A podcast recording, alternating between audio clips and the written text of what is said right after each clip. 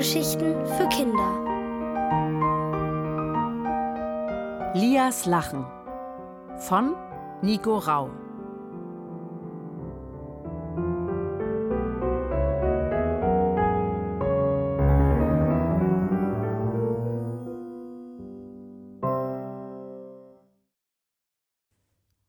Im verbotenen Wald.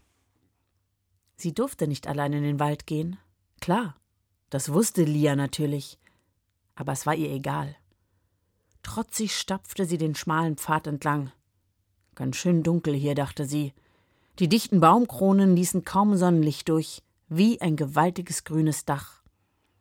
Hier haben sie schon Kinder beim Spielen verirrt und nie wieder herausgefunden, hörte sie die Stimme ihres Vaters im Kopf. Sie waren früher einmal zusammen in diesem Wald spazieren gegangen. Nach kurzer Zeit hatte Lia nicht mehr gewusst, aus welcher Richtung sie gekommen waren. Der Wald war riesengroß und so dicht bewachsen, dass er wie ein Labyrinth wirkte. Sie war erstaunt gewesen, wie ihr Vater den Weg zurückgefunden hatte.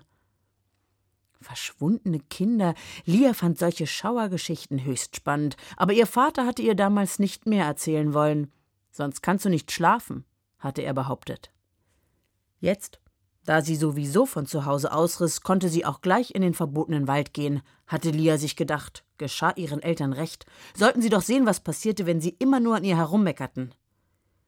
Immer tiefer lief sie in den verbotenen Wald hinein. Wohin genau, wusste Lia nicht. Hauptsache weg. Sie hatte die Haustür hinter sich zugeknallt und war einfach losgelaufen. In ihrer Jeans, dem schwarzen Kapuzenpulli und den roten Turnschuhen, die ziemlich abgewetzt waren. Hätte ich wenigstens meinen Rucksack gepackt, dachte Lia nun. Aber sie war so wütend gewesen. Was nehmen Ausreißer mit? Eine Taschenlampe vielleicht, einen Schlafsack, was zu essen. Geld natürlich. Sie wühlte in ihrer Hosentasche. 50 Cent. Das reichte nicht mal für Kaugummi. Egal. Wer brauchte im Wald schon Geld? Hier konnte sie wenigstens machen, was sie wollte. Keiner würde sie ständig ermahnen. Lia, Ole schläft. Musst du so einen Krach veranstalten? Lia, kannst du nicht leiser lachen? Lia, jetzt spiel doch mal mit deinem Bruder. Seit ihr Halbbruder Ole auf der Welt war, drehte sich zu Hause alles um ihn. Ihr Vater und ihre Stiefmutter brachen bei jedem Pups in Begeisterung aus. Nein, wie süß, guck doch, was er gelernt hat. Sie war jetzt die Große, die sich auch so verhalten musste. Spaß zu haben und ausgelassen zu sein gehörte offenbar nicht dazu. Manchmal war Lia dann extra laut und ihr Vater schickte sie in ihr Zimmer. Dann saß sie auf ihrem Bett, fühlte sich furchtbar allein und dachte wütend, dass sie sich keinen Bruder gewünscht hatte, auch keinen halben. Aber sie hatte ja keiner gefragt. Immer wieder knackten abgebrochene Ästchen unter ihren Schuhen. Lia blieb stehen und strich sich eine widerspenstige Haarsträhne aus dem Gesicht. Jetzt war nur Blätterrascheln zu hören, als der Wind sanft durch die Baumkronen fuhr, aber kein Vogel. Merkwürdig, dachte Lia. Bei uns im Garten zwitschern so viele und hier kein einziger? Sie wollte gerade weitergehen, da hörte sie doch etwas. Kein Zwitschern. Ein Brummen? Ein Grunzen? Nein, das hatte sie sich bestimmt nur eingebildet. Und wenn schon, sie war so sauer, sie würde es sogar mit einem Bären aufnehmen, der kannte ihre Wut nicht. Da raschelte es. Lia war eigentlich nicht leicht einzuschüchtern, aber jetzt bekam sie doch Gänsehaut. Sie hob einen dicken Ast vom Waldboden auf und wog ihn in der Hand. Du machst mir keine Angst, rief sie extra laut, um sich selbst Mut zu machen. Ihre Stimme zitterte ein wenig, der Ast in ihrer Hand auch. Sie packte ihn fester.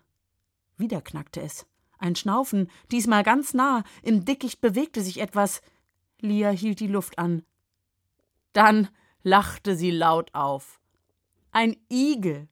Der erschrak und flitzte davon, so schnell es seine kleinen Igelbeine zuließen. Ein Igel. Lia brach in ein gewaltiges Gelächter aus.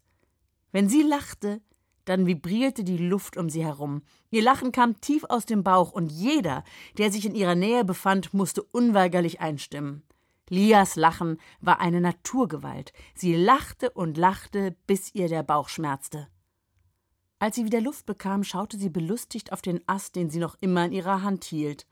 Dass sie sich vor einem Igel erschrocken hatte. Lia schleuderte den Ast im hohen Bogen davon. Hey, einfach nur rücksichtslos, Mit Ästen werfen. Wo sind wir denn?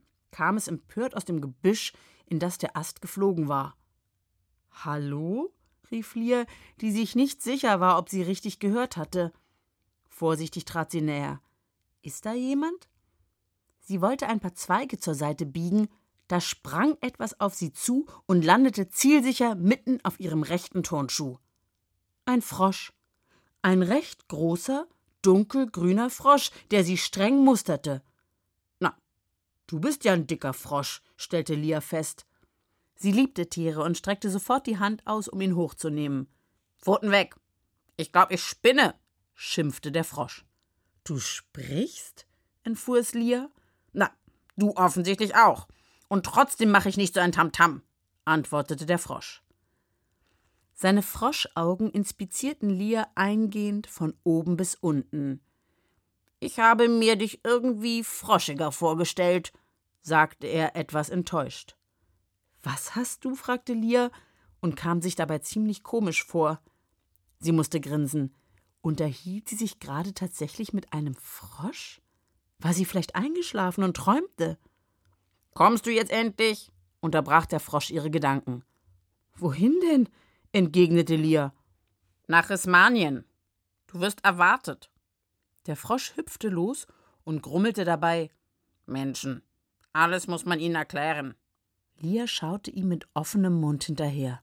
Halt, warte doch, rief sie dann und folgte ihm neugierig. Wer bist du denn? Und wieso sprichst du? Bist du in meinem Traum? Was ist Rismanien?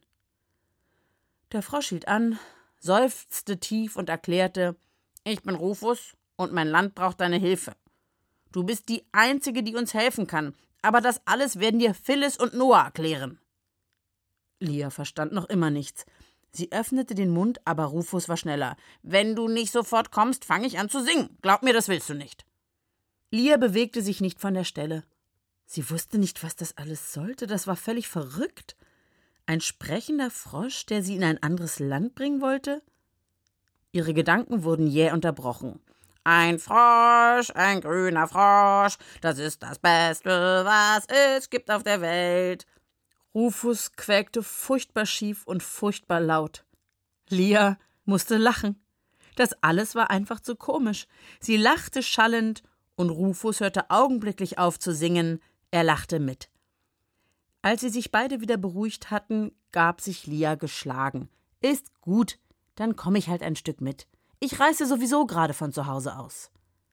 Insgeheim dachte sie, sicher wache ich gleich auf, dann gibt es Frühstück und ich muss in die Schule. Rufus aber war hochzufrieden.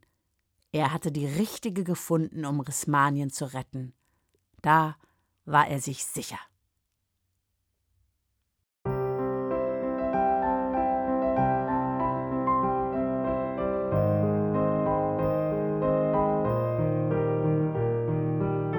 Ihr hörtet Lias Lachen von Nico Rau.